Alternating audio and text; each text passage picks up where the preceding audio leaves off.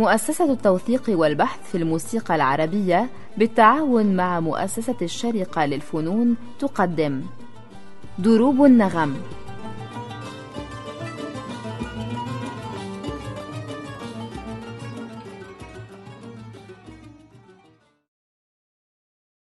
أهلا بكم أعزائي المستمعين في حلقة من حلقات دروب النغم. نواصل فيها الحديث عن العود مع الأستاذ مصطفى سعيد. مرحبا أستاذ مصطفى سعيد. أهلا أهلا إذا حدثنا عن العود منذ البدايات مدام تطرقنا إلى هذا الموضوع.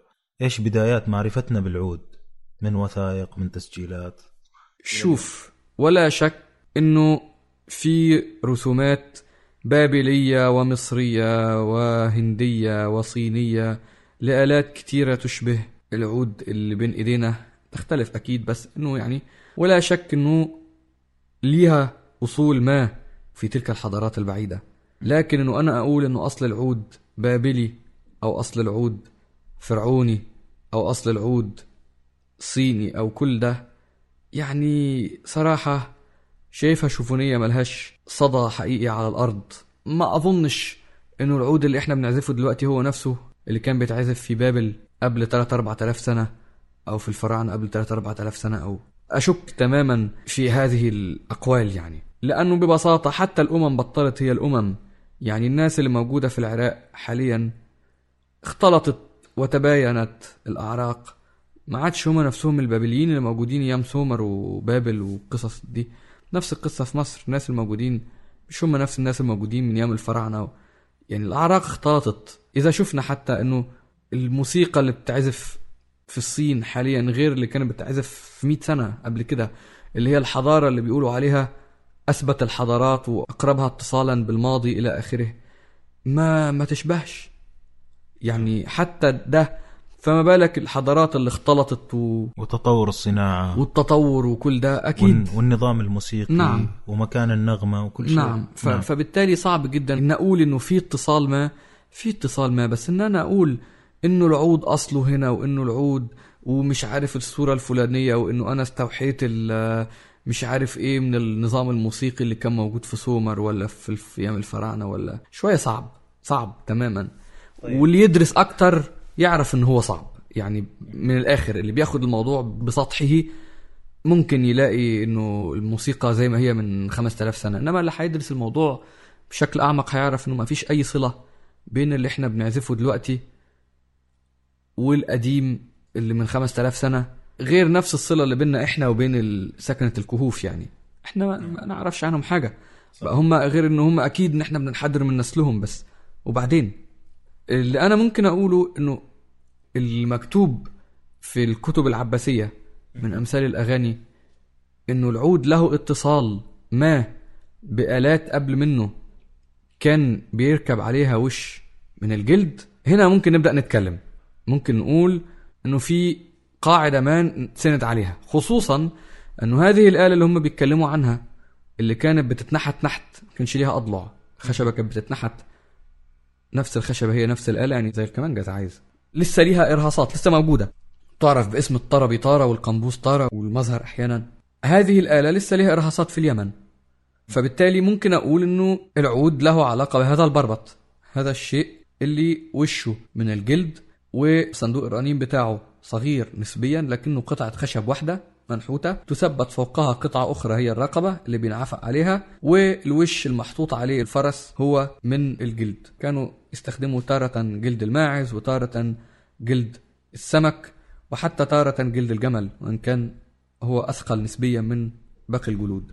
لكن كان بيستخدم كل هذه الجلود كانت بتستخدم في أوجه هذه الآلات اللي هي مش العود الحالي تبعنا.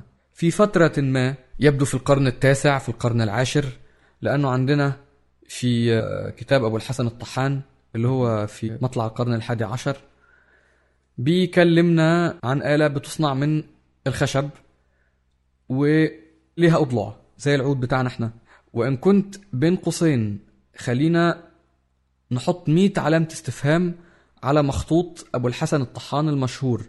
لأنه النسخة بتاعة المخطوطة هي منسوخة في القرن ال 19 هي ما كان في اوريدي طباعة. وما فيش نسخة عندنا أقدم من هذه النسخة. اللهم أوراق مبعثرة.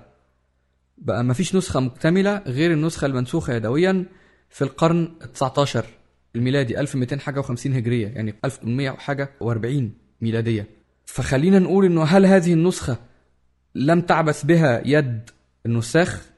وضافوا حاجات ليها علاقة بالتصنيع عشان يخلوها شوية مشابهة للمعاصرة بتاعتهم. الله أعلم. ولنفترض إنه لأ ولنفترض إنه هذه النسخة نسخة سليمة. فبرضو مفيش توضيح كامل إنه شكل العود هو بنفس شكل العود اللي إحنا نعرفه وكيف حاليا كيف المقاسات والمواد وكذا؟ هو شغال بالإصبع والشبر. مع قراءة لابن خلدون هنقدر نعرف بالضبط قياس الإصبع وقياس الشبر. يعني هي مش صعبة إن إحنا نعرف إن هو يقصد بالإصبع حوالي ما يعادل 2 سم ونص والشبر حوالي آه، 15 سم يعني مش صعب إن إحنا نرجع أو نقارب المقاسات بتاعة أبو الحسن الطحان للمقاسات الحديثة بقراءة يعني كم مخطوطة تانية بتتكلم عن القياسات آنذاك. ونجرب. ونجرب آه. هو طبعا بيتكلم عن الأخشاب المستعملة وبيتكلم عن إنه في عنده عودين عود بأربع أوتار وعود بخمس أوتار. عند أبو الحسن الطحان. وعنده العود أبو أربع أوتار مفترض ان هو بيدوزن على رابعات. ونرجع نتكلم على قصة الدوزان. هل الدوزان في كتب التنظير ينعكس على الدوزان في الميراث في الميراث الحي يعني؟ أنا أشك تماما لأنه الدوزان الموجود في الأعواد ذات الأربع أوتار مختلفة تماما عن الدوزان اللي كان موجود في كتب التنظير. إلى جانب إنه مثلا بيت شعر العجوز بتاعه مثلا بيقول لك إذا تجاوب صوت البم والزير يعني بيقول إنه أول وتر وآخر وتر هما نفس الدوزان واحد قرار واحد جاوب واحد بيجاوب التاني. فمعنى الموضوع إنه يبدو إن الدوزان ما كانش على رابعات لكن التنظير أخدين مترجمين من كتب اليونان.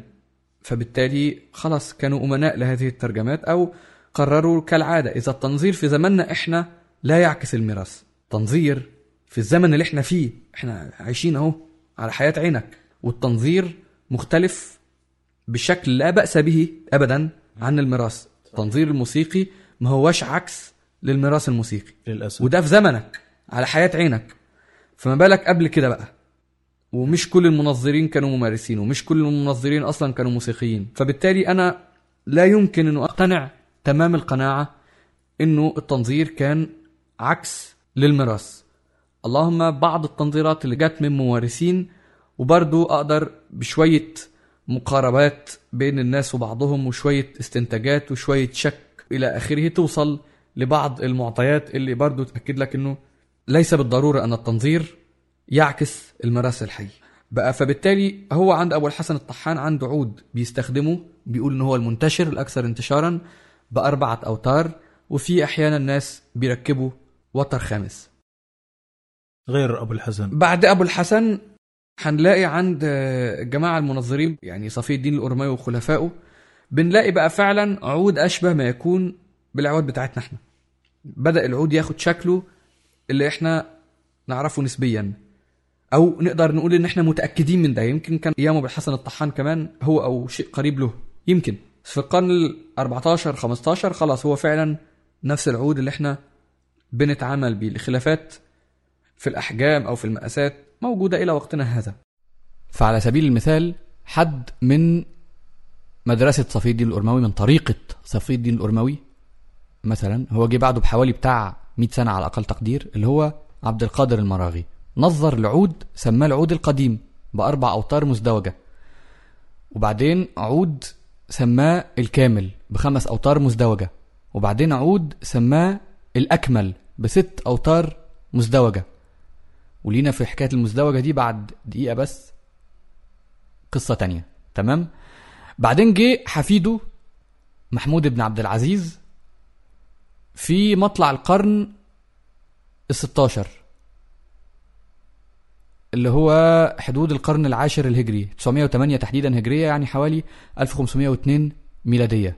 فالراجل ده حفيد المراغي حفيد عبد القادر المراغي هو كان بيخدم في البلاط العثماني على الأرجح عند سلطان مراد الأول.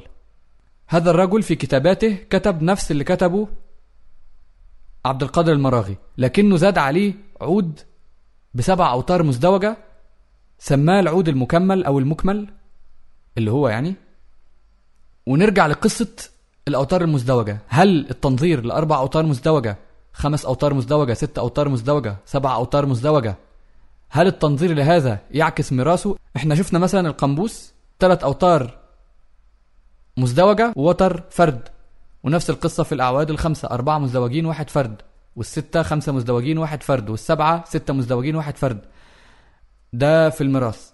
فهل هم يعني عشان يخلوا التنظير شيء متناسق قالوا إنه كل الأعواد مزدوجة؟ مش عارف. بس حتى الرسم ده هنتكلم عليه فورا حتى الرسم بيرسم أعواد دايما مزدوجة ومفاتيح دايما أعدادها زوجية.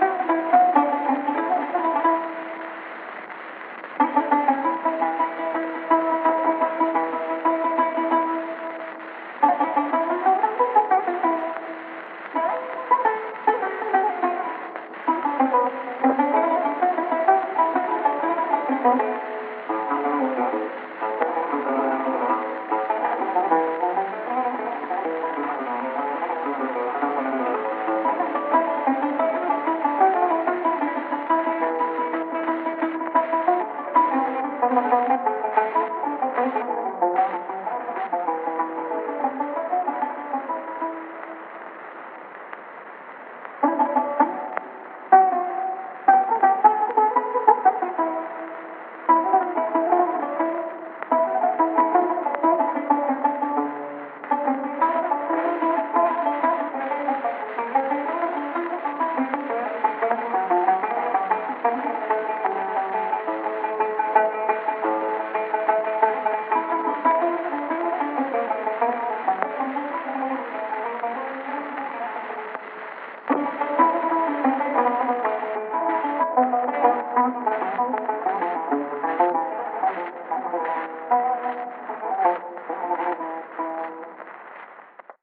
بعدين عندك بعض الرسومات العثمانية لعود بخمس أوتار وعند ديمتري كانتامير ذات الشيء. وبعدين المفاجأة اللي بنلاقيها عند فيوتو في القرن ال 18 آخر القرن ال 18 أيام حملة بونابرت أو بونابرطة ساري عسكر. الجزء الثامن والتاسع من وصف مصر. هنلاقي عود بسبع أوتار. مرسوم تماما. بنلاقي بعدين عند ميخائيل مشاقة مثلا وعند إدوارد لين برضو أعواد بسبع أوتار مرسومة ومنظر عليها. عند محمد زكي ربيع في آخر القرن 19 أول القرن العشرين كاتب هو منظر العود بست أوتار وكاتب إنه في بعض الناس بتستعمل وتر سابع لكنه فيما ندر فعلا في تسجيلات أول القرن العشرين أكتر الأعواد المسجلة هي الأعواد اللي بخمسة وبستة. قليل جدا التسجيلات العود اللي بسبع أوتار. عندنا مثلا محمد القصبجي في بعض التسجيلات مسجل على العود بسبع اوتار في العشرينات وحتى هو نفسه محمد القصبجي بيرجع في آخر العشرينات أول الثلاثينات بنبطل نلاقي إن هو ماسك عود بسبع اوتار ليه استعملها وليه تخلى عنها؟ ما عندناش بالظبط سبب ليه ده حصل يعني. فده حال الدنيا يعني. يبدو إنه كان في اعواد بخمس وست وسبع اوتار غير العود اللي بأربع اوتار الموجود بوش جلد في اليمن معروف بالبربط وغير العود المغربي أو اللي هم بيسموه حسب بقى الدولة في ناس بيسموه العود التونسي ناس بيسموه العود الجزائري ناس بيسموه العود الأندلسي ناس بيسموه العود المغربي.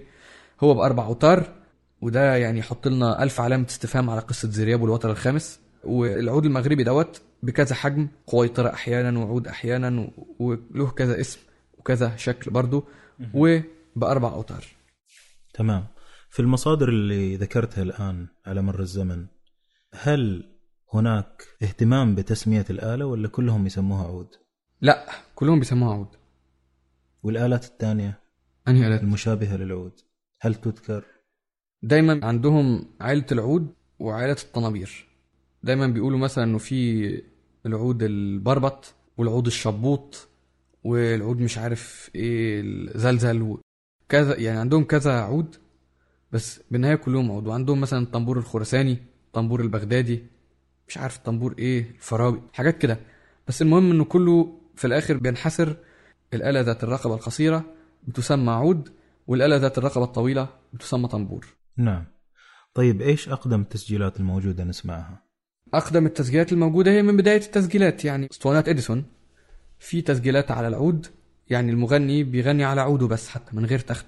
في كذا ناس مسجلين بهذه الطريقة سي عبد الحمولي إبراهيم الأباني. ناس كتير جدا مسجلين. بس بالعود على هذه الكوبايات. يبدو إنه كان الصوت ما يستوعبش كتير آلات أو يبدو إن هم كانوا بيجربوا أو قاعدين يتسلوا فبالتالي هم كده مع عودهم وخلاص يعني. فتلاقي مثلا في كتير تسجيلات تلاقي تقسيمة عود صغيرة بعدين بيغني الدور الفلاني مثلا. هل في أقدم تسجيل لآلة عود منفرد؟ ده يعد تسجيل لآلة عود منفرد. يعني هو ده بالنهاية إنه التقسيمة اللي في الأول أو التقسيمة اللي في الآخر وهو بيغني على العود المنفرد بالنهاية ده عود منفرد صحيح. ممكن نسمع منه حاجة لو عايز. تمام نسمع. يلا.